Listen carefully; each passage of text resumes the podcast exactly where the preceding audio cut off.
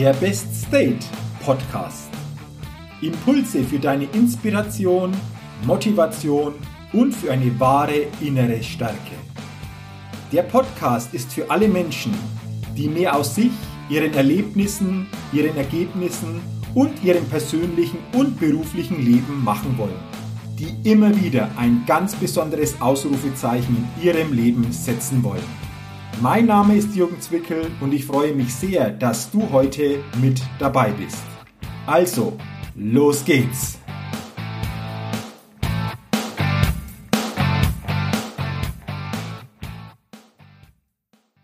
Hallo und herzlich willkommen zur 188. Ausgabe des Best State Podcast. Der Podcast, der immer wieder ein ganz besonderes Ausrufezeichen bei den Hörerinnen und Hörern setzen will. Und ich bin mir sicher, dass heute mit dieser Ausgabe wieder ein ganz besonderes Ausrufezeichen gesetzt wird. Denn ich habe heute einen ganz besonderen und auch sehr spannenden Interviewgast mir eingeladen für dieses Podcast-Interview. Und bevor wir mit dem spannenden Thema starten, stelle ich euch meinen Interviewgast heute vor. Es ist Dr. Markus Teuber. Dr. Markus Teuber ist promovierter Neurobiologe, Buchautor und Lehrbeauftragter an der Universität Wien sowie der Donau-Universität Krems. Der Leiter des Instituts für mentale Erfolgsstrategien zeigt, wie wir von Spitzenzuständen des Gehirns für Gesundheit, Leben und Wirtschaft profitieren und er ist einer der Besten seines Faches. Und deswegen bin ich gespannt und ich freue mich sehr auf unser heutiges Gespräch. Herzlich willkommen, lieber Markus, im Best Date Podcast. Hallo Jürgen, schöne Grüße aus Wien. Ich habe es jetzt in der Anmoderation schon gesagt, du bist promovierter Neurobiologe, du beschäftigst dich schon seit Jahren mit diesem Thema mentale Erfolgsstrategien und wir wollen heute vor allen Dingen zu einem Thema uns näher austauschen. Für alle, die den Podcast äh, als äh, Video bei YouTube sehen, es geht um dein neues Buch Gedanken als Medizin wie sie mit Erkenntnissen der Hirnforschung die mentale Selbstheilung aktivieren. Das Buch ist, ist erst die Tage herausgekommen. Ich habe es auch fast selbst schon gelesen. Herzlichen Dank auch für das Exemplar. Ich finde dieses Buch sehr spannend und wir wollen heute vor allen Dingen äh, über dieses Thema reden, wie wir mit unseren Gedanken unsere Selbstheilungskräfte viel stärker aktivieren können, weil es, glaube ich, ein ganz spannendes Thema ist. Ähm, grundsätzlich zu dem Thema Markus, Gedanken als Medizin. Hast du da für unsere Zuhörerinnen und Zuhörer so ein paar Punkte, um da dieses Thema stärker greifbar machen zu können? Mhm. Also das Thema wird massiv unterschätzt. Der Einfluss von Gedanken wird massiv unterschätzt. Also selbst wenn man von Placebo spricht, was ja eigentlich ein wunderbarer Beweis dafür ist, wie unser Kopf wirkt, ähm, glauben viele Leute, ja, das hat mit Einbildung zu tun oder das ist einfach nur eine allgemeine Entspannungsreaktion dass aber wirklich die Inhalte der Gedanken auf den Körper wirken in einer sehr spezifischen Art und Weise, ist eine Erkenntnis, die erst in den letzten Jahren äh, gewonnen wurde und die noch brauchen wird, bis sie durchsickert. Ich möchte mit dem Buch einen Beitrag dazu leisten, dass das schneller geschieht und vor allem auch im Gesundheitsbereich auch genutzt wird. Mhm. Und äh, ich glaube, das ist ein sehr wertvoller Beitrag. Ich habe ja schon gesagt, ich habe fast schon das Buch durchgelesen, bin einfach auch fasziniert, was du da beschrieben hast, auch wissenschaftlich belegt. Du hast es schon angesprochen, Markus, Thema Placebo. Das ist für viele sicherlich ein Begriff und doch glaube ich, dass manche vielleicht einfach die Tiefe, was ein Placebo ist, noch gar nicht so richtig für sich vielleicht ähm, ja, greifen können. Du hast sicherlich ein, zwei Beispiele auch als Studien, wo dieser Placebo-Effekt so richtig zur Wirkung gekommen ist und kannst sicherlich auch dann transformieren, was das für uns auch bedeutet, für jeden von uns. Mhm. Also das Spannende ist, dass der auch nicht auf die Medizin beschränkt ist, sondern allgemein gültig ist und dass der sehr, sehr spezifisch gehen kann. Also zum Beispiel, wenn Diabetiker eine Uhr vor sich haben, sichtbar, die manipuliert wurde und doppelt so schnell läuft, dann sinkt auch der Zuckerspiegel entsprechend schneller. Oder wenn wir einen Milchshake trinken, von dem wir glauben, er ist hochkalorisch, im Vergleich zu einer Gruppe, die glaubt, das wäre ein Diätmilchshake, aber es ist eigentlich dasselbe Milchshake, dann äh, passiert in der hochkalorischen Gruppe das, dass das Hungerhormon Gerelin deutlich stärker sinkt, also dieses Hungerhormon. Es tritt ein deutlich stärkerer Sättigungseffekt ein, der sich sogar auf hormoneller Ebene zeigt. Unser Kopf ist ganz massiv und ganz stark verzahnt mit unserer Immunabwehr, mit Entzündungen. mit den Hormonen und mit Muskelspannungen.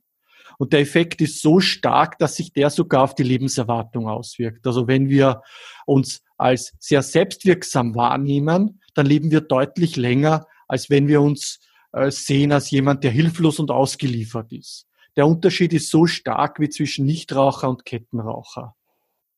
Boah, also das sind ja äh, wahnsinnig äh, viele Informationen, die, die wir da für uns nutzen können. Jetzt hast du was Spannendes gesagt. Äh, wenn wir das Gefühl haben, wir haben eine Selbstwirksamkeit in uns, dann wirkt sich das massiv aus, auch auf die Lebenserwartung. Ja. Jetzt stellt sich für mich die Frage, wie schaffen wir es denn, in eine höhere Selbstwirksamkeit zu kommen? Also, dass wir diese Selbstwirksamkeit stärker aufbauen, die sich dann einfach in vielen Lebensbereichen ja für uns positiv auswirkt. Mhm. Der Startpunkt ist sicher das Selbstbewusstsein, sich mit seinen eigenen Stärken und Werten zu beschäftigen, daraus dann auch Selbstwert aufbauen, ein Selbstwertgefühl auch aufbauen. Und aus diesem großen Selbst, dem Selbstbewusstsein, dem Selbstwertgefühl, auch dem Selbstvertrauen heraus entsteht dann auch die Selbstwirksamkeit. Drum so Übungen mit, mit Werten zum Beispiel, sich mit den eigenen Stärken zu beschäftigen, sich darauf zu fokussieren, was kann ich, was bin ich, jeder Mensch. Mhm. Und das ist ja mein Slogan. Äh, jeder Mensch ist hochbegabt, jeder hat ein geniales Gehirn. Wenn wir das zu nutzen verstehen und, und uns auf unsere Stärken auch besinnen und welches Potenzial da ist, daraus entsteht dann die ähm, Selbstwirksamkeit auch. Also zu verstehen auch, ja, unser Gehirn ist extrem plastisch. Wir kommen unfertig auf die Welt und können mit unserem Gehirn eigentlich überall überleben. Im Dschungel von Amazonas, genauso wie in der Wüste der Sahara, genauso wie ähm, in der Großstadt Hölle sozusagen von New York und, und genauso in einem Dorf. Also, und vielleicht auch eines Tages werden wir durch den Weltraum reisen. Unser Gehirn kann sich anpassen an die Umwelt. Mhm. Und Intelligenz und viele andere Eigenschaften, die sind nicht starr, die sind nicht festgeschrieben, sondern die können wir eben verändern. Mhm. Und daraus entsteht dann aus dieser Erkenntnis heraus auch ein Gefühl für Selbstwirksamkeit. Okay, interessant. Also du sagst, mit sich selbst auch beschäftigen, herauszufinden, was kann ich, was sind so meine Stärken, meine Fähigkeiten, auch welche Werte sind mir wichtig. Das spielt alles damit hinein. Und das Spannende ist ja Neuroplastizität. Äh, das Gehirn ist ja ein Leben lang veränderbar. Es ist ja nicht starr, sondern wir können ja. das ein Leben lang verändern, oder?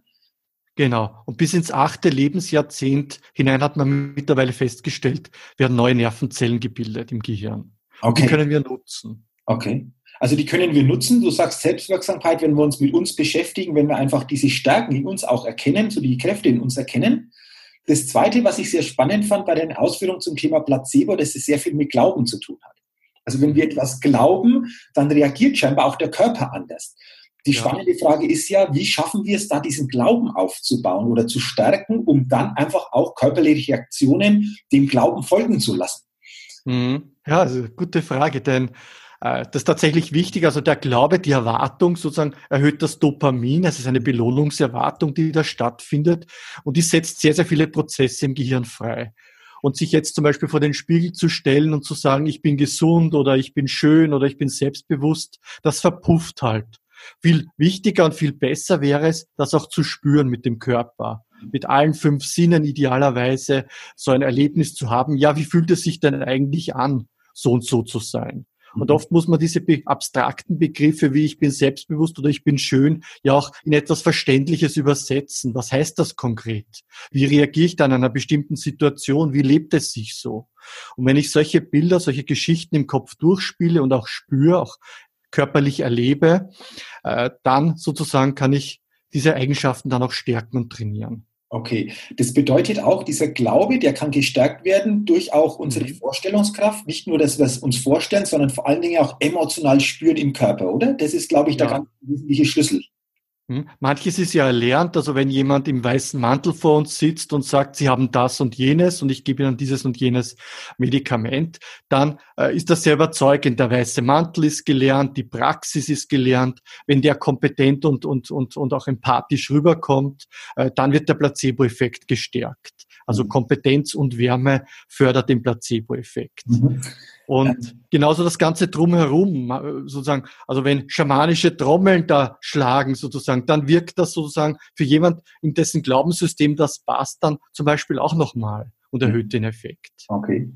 Das ist natürlich immer individuell. Was ich auch spannend fand, was du ja auch geschrieben hast, dass auch der Bezug, die Beziehung zum Arzt oder zu demjenigen, der mich begleitet, ganz entscheidend ist.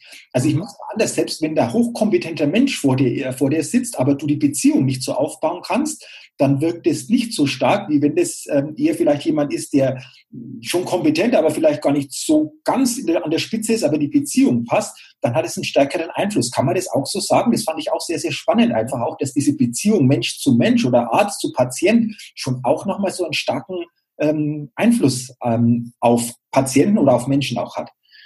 Ja, absolut. Da wird Oxytocin produziert. Das ist ja nicht nur ein Treuehormon und Bindungshormon im zwischenmenschlichen Bereich der Partnerschaft oder zwischen Mutter und Kind oder Vater und Kind, sondern das wirkt noch viel, viel breiter, auch zwischen Therapeut und Patient zum Beispiel. Und dieses Oxytocin wirkt stresslösend. Es senkt das Stresshormon Cortisol und dadurch sozusagen kann Veränderung, kann ein, eine positive Veränderung dann auch passieren. Ich komme in einen entspannteren Zustand, beginne dann mehr mit Lösungen zu denken und beginne mich da auch mehr zu öffnen. Mhm, interessant. Das bedeutet ja auch, dass jeder von uns zu jedem anderen auch stärkende oder eben schwächende Beziehungen aufbauen kann, ähm, auch im täglichen. Ähm, was brauchen wir denn, um einfach gute Beziehungen aufzubauen, dass der Gegenüber merkt, Mensch, da ist jemand, mit dem, da komme ich gut klar, da entsteht auch ein Stück weit Vertrauen. Gibt es da auch so ein ähm, paar Punkte, die du nennen kannst, wie, wie uns das mhm. einfacher oder besser gelingen kann? Mhm. Also den Menschen gegenüber, den beurteilen wir tatsächlich innerhalb von Bruchteilen von Sekunden danach, wie äh, warmherzig, wie empathisch, wie gut ist der Mensch. Also wenn ich einen Menschen das erste Mal sehe, das Gehirn automatisch versucht zu bewerten, ist der gut oder böse. Mhm. Und das hat natürlich überlebenswichtige Funktionen gehabt früher. Wenn ich jemanden neu kennengelernt habe, musste ich sofort einschätzen, nicht, wird mir der den Schädel einschlagen oder nicht. Mhm. Und, ähm, und das tatsächlich lesen wir so anhand ein paar von ein, von ein paar Signalen auch ab, von ein paar nonverbalen Signalen. Also wenn jemand die Hände versteckt zum Beispiel, ist das eher ein Signal für, da muss ich vorsichtig sein. Mhm. Dagegen, wenn ich Handflächen zeige, dann ist das ein Signal für Vertrauen und für Wärme. Drum, äh, viele Redner arbeiten ja damit, dass sie mit ihrer Gestik auch so äh, sozusagen auch mit dem Publikum interagieren, dass sie Handflächen oft zeigen. Aha, okay. Gerade zu Beginn. Mhm. Also das zum Beispiel ist sehr, sehr wichtig. Natürlich auch Blickkontakt, Lächeln, wo mhm. schaue ich hin? Mhm. Äh, und, und, und diese Signale sozusagen verarbeiten wir im Blitz schnell im Gehirn und entscheiden dann, ist der sozusagen gut oder ist der böse. Mhm. Und danach geschaltet kommt die Kompetenz, also die Autorität des anderen, die Mächtigkeit des anderen, die ich beurteile. Mhm. Und wenn beides zusammenkommt, der ist sozusagen mir gut gesinnt und der ist auch noch jemand, der Kompetenz hat und der was kann und der das auch für mich einsetzen kann, dann ähm, entsteht so eine Art Folgezustand. Also dem, dem, dem, dem möchte ich gerne folgen, der wird für mich zum Leader. Mhm oder auch zum Charismatiker. Mhm. Und das ist sozusagen die Funktion, die zum Beispiel ein Arzt eben beim Patienten auslösen sollte oder ein Trainer auch bei seinen äh, Teilnehmerinnen und Teilnehmern. Okay, interessant. Bedeutet das auch, Markus, je stimmiger ich mit mir selbst umgehe, das natürlich auch in meiner Wirkung nach außen zeige, desto eher nehmen wir das auch unbewusst blitzschnell im Gehirn auch wahr? Können wir das auch so sagen? Mhm, absolut, genau, ja. Okay. Ich kann ja sozusagen Körpersprache schwer faken, weil ich nicht vom, vom, vom, vom, vom, von der Stirn bis zur Zehe alles kontrollieren kann. Das übersteigt ja die Kapazität des Bewusstseins. Und daher muss ich es verinnerlichen und kann es dann durch meine Körpersprache ausstrahlen. Okay. Ähm, das bedeutet ja, unser Gehirn arbeitet heute noch in den Situationen, wo wir anderen begegnen oder auch in bestimmten Momenten einfach auch evolutionstechnisch noch so wie vor Tausenden von Jahren. Ist, ist das so mhm. richtig? Kann man das auch so sagen, ja. dass es nur noch so einfach abläuft in manchen Bereichen unseres Gehirns? Überspitzt gesagt, ja, wir haben ein Steinzeitgehirn, weil ja die Evolution ja sozusagen ein Prozess über Millionen von Jahren ist. Sozusagen, bis da eine Veränderung sichtbar wird, auch äh, das dauert. Und der genetische Anteil bei der Hirnentwicklung, der wurde massiv überschätzt so noch vor Jahrzehnten, auch in den 80er, 90er Jahren, wo die Gene sozusagen sehr stark mit Verhalten in Zusammenhang gebracht wurden. Heute wissen wir, viel entscheidender und viel wichtiger ist, wie diese Nervenzellen miteinander vernetzen und das passiert durch Erfahrung. Mhm. Okay, also die Erfahrung letztendlich ist das Entscheidende, Erfahrungen zu sammeln. Heißt es auch, offen zu sein im Leben, mit einer gewissen Offenheit, Neugier durchs Leben zu gehen, Dinge auch wieder mal neu auszuprobieren, nicht nur so in alten Routinen nur verhaftet zu sein? Das ist ja dann für mich auch wieder die Konsequenz daraus, oder? Ja, das ist das beste Gehirntraining. Okay. Weil, wenn ich mich auf meine sozusagen Gewohnheiten verlassen und das ist so gefährlich, wenn man dann so jenseits der 30, 40 ist, man hat schon so viel erfahren, so viel gelebt, erlernt und so viel im Leben erfahren, dass man sich dann auf das verlässt, was man eh schon kann.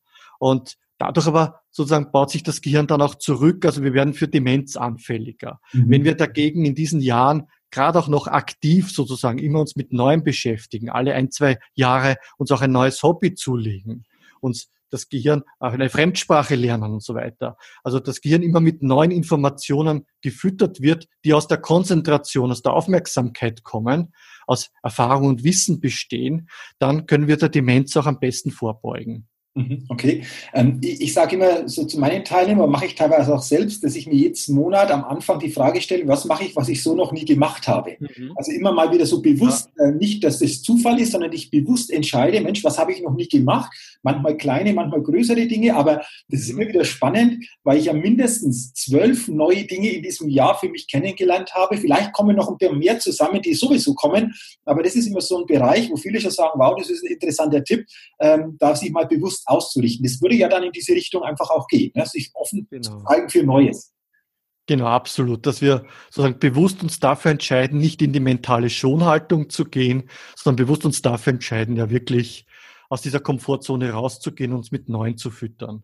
Okay, mhm. interessant. Ähm, ich habe es ja schon erwähnt, ich zeige jetzt nochmal das ins Video für die, die den Podcast als Video sehen, Gedanken als Medizin. Wir haben einige Punkte aus dem Buch schon besprochen. Markus, vielleicht willst du einfach insgesamt noch ein paar ähm, ja, Punkte auch nennen, die in diesem Buch vorkommen, warum das für die Leser einfach nützlich ist, sich äh, mit diesem Buch mal zu beschäftigen und, und was ich selbst daraus für mich mitnehmen kann. Ich glaube, das ist auch ganz spannend, da äh, einfach nochmal einen Blick drauf zu werfen. Mhm. Also das Buch hat eine sehr positive Botschaft, eine sehr schöne Botschaft an die Menschen, nämlich, äh, hey, du kannst deine Gedanken, deine Gefühle beeinflussen und damit was Gutes für deine Gesundheit tun. Und im Prinzip sind es drei Schritte, mit denen ich mich beschäftige. Die drei Schritte, die mentales Training, Meditation, Hypnose und so weiter alle irgendwo gemeinsam haben, wenn sie besonders wirksam sind. Nämlich der erste Schritt ist eben die tiefe Entspannung. Und da ist die Meditation wirksamer als eine klassische Entspannungstechnik wie progressive Muskelentspannung. Der zweite Schritt wäre dann die Visualisierung. Und Visualisierung heißt dann wirklich mit allen fünf Sinnen so gut es geht, aber zumindest äh, das Sehen und das Fühlen sozusagen sehr aktiv zu haben. Und das dritte wäre eben dann die Selbstwirksamkeitsüberzeugung oder ich nenne es auch die Spiritualität, also dass wir uns eingebettet fühlen in etwas Größerem, dass wir uns als bedeutsam erleben und dass wir auch einen Sinn im Leben haben. Mhm. Wenn diese drei Schritte zusammenkommen, tun wir das Beste für unsere Gesundheit. Mhm. Du beschreibst es ja auch im Buch sehr, sehr schön, diese, diese drei Schritte. Deswegen äh, wirklich an jeden, der sich interessiert, guckt euch das genauer an. Ähm, ich verlinke auch den Link zu deiner Website äh, unter dem ähm, Podcast beziehungsweise in den Show Notes. Da ist ja auch das Buch aufgeführt und äh, da gibt es noch ein paar nähere Infos zum, zum Buch. Ähm, lass uns nochmal bei dem Thema Meditation bleiben. Mhm. Viele sagen, okay, der Begriff ja, den kenne ich, aber was würdest du jetzt jemandem mitgeben, der sagt, Mensch, Meditation, ich weiß zwar den Begriff gibt's, habe es aber für mich noch nicht so gespürt, wie ich so die ersten Schritte dahin machen kann. Gibt es da ein paar so mhm. Tipps von, von deiner Seite, wie ich da reinkomme in diese, in diese Entspannung, ähm, weil das ja ein wesentlicher Punkt ist, wie du beschrieben hast. Ja, also viele Leute beginnen ja dann schon mit zu hohen Ansprüchen, so nach dem Motto, meditieren heißt, ich muss an nichts denken und das schaffe ich nicht und das ist alles schwierig und mühsam und haben da nicht so recht die Freude damit. Also wichtig ist einmal ein sehr unverkrampfter Zugang zu dem Thema und sich und mal finden eine Möglichkeit, wie komme ich da überhaupt rein. Also das kann über das Beobachten des Atmens der Atmung sein, das kann über Beobachten des Körpers sein, ich fühle in die Füße hinein, in die Knie und so weiter, in die Arme. Oder das kann auch sein, dass ich mir ein Wort, ein sinnloses Wort zum Beispiel auch, ein Mantra, mir vorstelle immer wieder im Kopf und, und einfach in dieser Vorstellung sozusagen so gut es geht verweile. Mhm. Aber wenn sozusagen störende Gedanken kommen, das ist vollkommen normal, äh, nicht dagegen ankämpfen, das einfach zulassen, es ist halt jetzt so und schauen, dass ich wieder sozusagen on track bin und dass ich mich wieder auf das konzentriere, auf das ich mich da jetzt auch konzentrieren möchte. Mhm.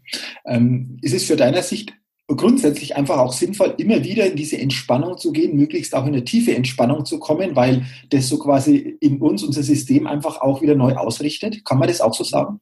Ja, sogar so, also nicht nur, dass Körper und Geist sich da erholen und regenerieren, das geht sogar bis auf die Ebene vom Immunsystem. Also diese Balance zwischen zellulärer Immunantwort und äh, Antikörperimmunantwort, diese wird wiederhergestellt durch Entspannung. Mhm. Also Stress sozusagen bringt diese Balance aus, ins Ungleichgewicht. Das heißt, wir haben zu wenig zelluläre Antwort im Immunsystem, werden anfälliger für Infektionen zum Beispiel, äh, unter Umständen auch für Krebs. Und andererseits wird die Antikörperantwort sozusagen hochgeschossen. Das heißt, wir sind anfälliger dann auch für Autoimmunerkrankungen und chronisch entzündliche Erkrankungen. Mhm. Und mit der Entspannung kann man sogar dieses Gleichgewicht wiederherstellen und es können sich zum Beispiel Entzündungen zurückbilden. Mhm. Okay, interessant.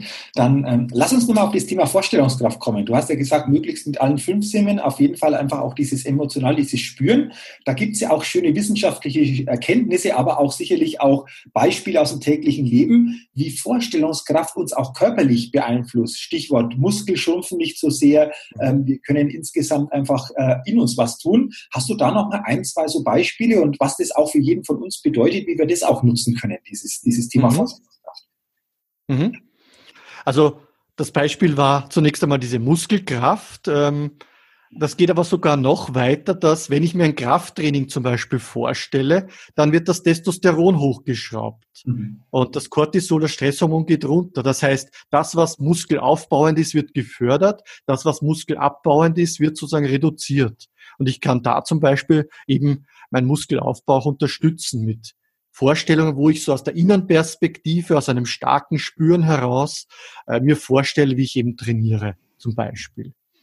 Ähm, es gibt auch Studien zum, äh, aus dem Bereich Klavier. Wenn ich Klavierspielen im Kopf nur trainiere, also ein Klavierstück über im Kopf, dass da tatsächlich im Gehirn was passiert, nämlich dass dieser sensomotorische Bereich, der ist im Scheitelbereich äh, des, des Großhirns, dass dieser dichter wird dann für die Finger, für die Fingerbewegungen, aber auch für die Finger ähm, Empfindungen. Und das heißt, da passieren echte Veränderungen im Gehirn. Die kann man auch zum Beispiel mit einem EEG messen, also Hirnstromaktivität messen. Ich kann tatsächlich mein Gehirn umformen durch Bilder im Kopf. Mhm. Und das ist natürlich extrem spannend, weil das da die Basis ist dann auch für mentales Training. Mhm. Wird ja auch im, im Sport, im Profisport sehr, sehr, sehr, sehr häufig und sehr, sehr intensiv angewandt. Was würdest du jemand sagen, wie häufig sollten wir das machen täglich und wie lange, ähm, dass das einfach auch nach und nach eine Wirkung erzeugt? Also ich sage so als einfache Formel 15 Minuten täglich. Mhm. Idealerweise auf zweimal verteilt, in der Früh am Abend. Mhm. Das reicht schon aus, um wirklich davon zu profitieren. Also viele Studien im Mentalbereich, die im Sport auch, auch, auch publiziert sind, in der Sportpsychologie, die haben so eine Formel eben von ungefähr 15 Minuten und, mhm. und damit kann man schon sehr, sehr viel bewirken. Und das ist ja eine Zeit, die sich jeder gerne morgens oder abends einfach auch vielleicht zu sieben, acht Minuten zum Einstieg in den Tag, vielleicht Ausklang des Tages einfach gönnen sollte, weil er sich selbst da einfach was Gutes tut und mhm. sich natürlich vom Gehirn, aber auch so vom eigenen Zustand schon ganz anders einfach auch ausrichtet ähm, und, und Vorstellungskraft natürlich nutzt, die ja nach und nach ähm, einfach auch positive Wirkung dadurch erzeugen kann. Mhm, genau, ja. Okay, ähm, das war jetzt interessant und deswegen einfach nochmal, ich zeige es nochmal, dein neues Buch, äh, Gedanken als Medizin. Äh, wie gesagt, ich äh, in den Shownotes die Homepage, über die Homepage dann der Weg ähm, zum Buch. Äh, Wen es interessiert von euch, ich habe es fast durchgelesen, äh, hochinteressant, hochspannend. Ihr werdet unheimlich viele Infos ähm, aus dem Buch mitnehmen können, euch auch reflektieren können. Äh, was könnt ihr für euch nutzen? Wie könnt ihr das für euch anwenden, um wirklich da in euch noch andere Kräfte zur Entfaltung bringen zu lassen? Mhm, genau, ich, ja. ich glaube, wir können uns noch stundenlang zu dem, zu dem Thema austauschen. Ähm, was mich noch interessiert, du bist ja auch Leiter des Instituts für mentale Erfolgsstrategien. Vielleicht hast du so zum Ende unseres Podcasts noch drei so Ideen oder so Impulse, wie wir insgesamt so Erfolgsstrategien, ein, Erfolgsstrategien für uns nutzen können, auch für den Alltag. Hast, hast du da vielleicht noch so mhm. ein, zwei, drei Ideen, die, die da für jeden einfach auch sehr, sehr gut nutzbar oder umsetzbar sind? Mhm. Also ein Prinzip ist bei mir immer zuerst Akzeptanz, dann Lösung. Mhm. Also oft, indem wir versuchen, ein Problem unbedingt lösen zu wollen, da viel Aufmerksamkeit, viel Willenskraft auch rein äh, stecken, machen wir das Problem oft größer oder fixieren es sogar. Mhm. Also sozusagen die Idee einmal, das Problem von außen zu betrachten, einfach mal zu beschreiben wie ein Forscher und sich da nicht gleich in den Strudel hineinbegeben. Das wäre so der erste Schritt. Das Gehirn kommt da nämlich in den Zustimmungsmodus, es löst sich Entspannung und dann kann ich zum Beispiel Ideen entwickeln, meine Kreativität entfalten. Ja, wie kann man es denn lösen? Einstein hat zu dem Thema ja auch mal gesagt, wenn ich eine Stunde Zeit hätte, die Erde zu retten, ich würde 55 Minuten über das Problem nachdenken, fünf Minuten über die Lösung. Mhm. Das ist ein anderer Ansatz, den viele Menschen glauben. Man glaubt immer gleich, man muss in die Lösung gehen und es darf auch keine Probleme geben und so. Na, bei mir geht es eigentlich darum, einmal ein Problem akzeptieren zu können und das große Ganze zu betrachten. Mhm. Und dann im zweiten Schritt kann ich in, in die Lösung dann auch gehen. Mhm. Dieses Akzeptieren heißt ja nicht, ich nehme das so hin, sondern ich nehme es jetzt mal so an, wie es ist ähm, genau. Sammle mich, denke nach und gucke dann einfach auch mit einem anderen Zustand, wahrscheinlich in einer anderen entspannten Haltung, ähm, finde ich andere Lösungen, wie wenn ich sofort vielleicht auch mit diesem Druck, mit diesem vielleicht innerlichen Stress so an die Lösungsfindung gehe. Ist das auch der Hintergrund? Genau, das wäre auch zum Beispiel, ich sage jetzt ganz anderer Bereich, im Business-Bereich, ein Kunde hat einen Einwand und ich nicke mal und ich sage, mhm, okay, das heißt ja nicht, dass ich sozusagen sage, dass die, was der sagt korrekt ist, sondern ich akzeptiere mal, ja, das hat er gesagt, das ist seine Meinung. Mhm. Und wenn ich aber gleich sage, ja, aber und so weiter, dann erzeugt Druck gegen Druck und so weiter und ich kann erst recht nichts verkaufen. Mhm. Das heißt, immer alles zunächst einmal akzeptieren. Das heißt nicht, dass ich es gut finde, so wie es ist oder dass es so bleiben soll, sondern einfach, ich beschreibe es für mich und nehme den Druck raus. Ich komme mhm. in einen Zustimmungsmodus. Mhm. Und dann kann ich mir eine Lösung visualisieren. Interessant. Ähm, eines zum Ende noch, weil das habe ich auch mal gelesen, dass du auch sagst, es ist vieles oder alles bei uns auch Einstellungssache. Also wie wir die Dinge angehen, so die Haltung auch, die wir zeigen. Äh, wie schaffen wir es denn insgesamt, so diese Einstellung, die Haltung auch zu stärken gegenüber dem, was uns so jeden Tag begegnet, auch im beruflichen oder auch im persönlichen Umfeld? Wie, wie gelingt uns das? Mhm. Also ich habe mich tatsächlich auch umpolen müssen im Laufe des Lebens oder umprogrammieren, weil äh, natürlich ähm, Haltungen sozusagen, die entstehen ja sozusagen aus vielen Erfahrungen, aus vielen Bewertungen und so weiter. Und das zu verändern, das ist ein Prozess, dass mhm. man dann zum Beispiel Dinge als Lernerfahrung sieht und nicht als per se gleich mal als, als Feind und als Problem. Mhm. Ähm, dass man nicht, wenn uns ein Autofahrer schneidet, wir sofort das persönlich nehmen und davon ausgehen, äh, der war rücksichtslos gegenüber uns, sondern da kann ja viel dahinter stecken. Der kann dringend ins Spital müssen mit seinem Kind hinten. Der kann dringend zu seinem Chef müssen, weil er sonst den Job verliert. Aber wir nehmen solche Dinge immer persönlich. Das ist halt unser Ego und unser äh, Steinzeitgehirn auch, dass da sofort ähm, sozusagen das Adrenalin hochschießen lässt und so weiter. Und wenn man da lernt, das mal neu zu bewerten und das muss man halt immer wieder auch üben, äh, dass man nicht davon ausgeht, das ist jetzt gegen mich gerichtet, sondern das ist jetzt einfach passiert. Mhm. Okay. Und da muss ja auch keine böse Absicht dahinter stecken. Mhm. Dann lebt sich damit viel, viel leichter. Mhm. Weil nämlich die Grundidee dahinter ist, dass sich unser Gehirn eigentlich seine Wirklichkeit konstruiert. Und äh, zum Beispiel der Autofahrer, der eben böse gegen uns war. Das ist ja eine Konstruktion des Gehirns. Und ich kann natürlich jetzt bewusst entscheiden, ich möchte eine andere Konstruktion haben. Warum soll ich denn eine nehmen, vom Gehirn vorgegeben, die negativ für mich ist, wo ich mich danach schlecht fühle? Und das kann ich üben und da ist sozusagen die Basis eben das Bewerten. Mhm, okay. Bedeutet es auch nochmal so zum Abschluss, du hast es ja beschrieben, äh, Autofahrer schneidet uns, jetzt, wow, kommt es in Bruchteilen von Sekunden, so diese Emotion auch. Mhm. Und dann sind wir so quasi in diesem, ja, in diesem Zustand vielleicht auch gefangen, wenn wir uns das nicht bewusst machen. Hilft dann auch mal so, vielleicht so bildlich gesprochen, bewusstes zu machen, in dem Moment es zu erkennen, Schritt zurückzutreten, so bildlich gesprochen, zu sagen, stopp mal, was passiert hier eigentlich? Ist das auch so eine Möglichkeit, um da einfach auch nach und nach so das auch umzuprogrammieren oder eine andere Richtung auch nach und nach dann für sich einnehmen zu können? Hm? Genau, absolut. Also die Beobachtung, einfach mal wahrnehmen, was passiert da, wo spüre ich das im Körper? Habe ich da jetzt eine Wut im Bauch oder habe ich sie im Hals oder wie fühlt sich das an? Diese Beobachtung alleine führt dann schon zu einer Distanzierung, zu einer Lösung sozusagen von, von Problem. Also ich, ich gehe auf Distanz dann. Mhm. mhm. Okay. Wow, also ähm, interessante, interessante Punkte, äh, lieber Markus, und, und vielen Dank, äh, dass du so deine Gedanken, deine Impulse, deine Inspiration zu diesem sicherlich spannenden Thema geteilt hast. Zumindest äh, das, was heute möglich war. Vielleicht finden wir ja die Möglichkeit, mal zukünftig noch das Thema in manchen Facetten tiefer zu beleuchten. Ähm, ich sage auf jeden Fall schon herzlichen Dank für deine Zeit, für deine Offenheit, für deine Impulse. Wünsche dir natürlich jetzt viel Erfolg mit deinem neuen Buch, dass es möglichst viele Menschen erreicht um dadurch einfach auch bezüglich dieses Themas ein neues Bewusstsein auch zu kommen, was da so möglich ist.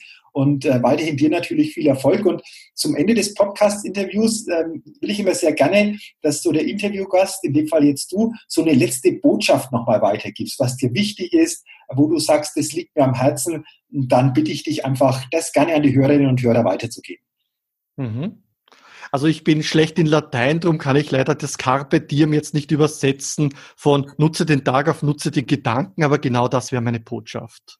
Okay, also Carpe Diem, nutze die Gedanken, lasse für dich arbeiten und nicht gegen dich arbeiten. Ich glaube, ähm, das ist was, was wir alle immer noch entwickeln können. Jeder von uns, egal wo er steht, sich das immer stärker bewusst machen kann. Und äh, danke für dieses Schlusswort. Ähm, weiterhin dir eine gute Zeit, viel persönlichen Erfolg und äh, vor allen Dingen nochmal herzlichen Dank für deine Zeit, für deine Inspiration, für deine Impulse und beste Grüße nach Wien, lieber Markus. Vielen Dank, lieber Jürgen, hat mir großen Spaß gemacht. Dankeschön, mir auch und äh, vielen Dank auch, liebe Hörerinnen, liebe Hörer, dass du heute in dieses Podcast-Interview hineingehört oder auch hineingeschaut hast. Ich wünsche dir, dass du möglichst viele Impulse und Inspirationen mitnehmen kannst und für dich nach und nach umsetzen kannst und dafür natürlich auch alles Gute. Auch dir wünsche ich weiterhin viel persönlichen Erfolg und denke immer daran in deinem Leben, bei allem, was du tust, entdecke in dir, was möglich ist. Bis zum nächsten Mal, dein Jürgen. Hi, ich bin's nochmal. Hat dir dieser Podcast gefallen? Wenn dir dieser Podcast gefallen hat, dann gib mir sehr gerne bei iTunes eine 5-Sterne-Rezession und wenn du noch mehr Zeit hast, gerne auch ein persönliches Feedback damit ich den Best State Podcast immer weiter verbessern kann. Ach ja, und wenn du noch mehr zu mir und meinen Themen wissen willst, dann geh auf die Seite www.jürgenzwickel.com. Mach's gut, dein Jürgen.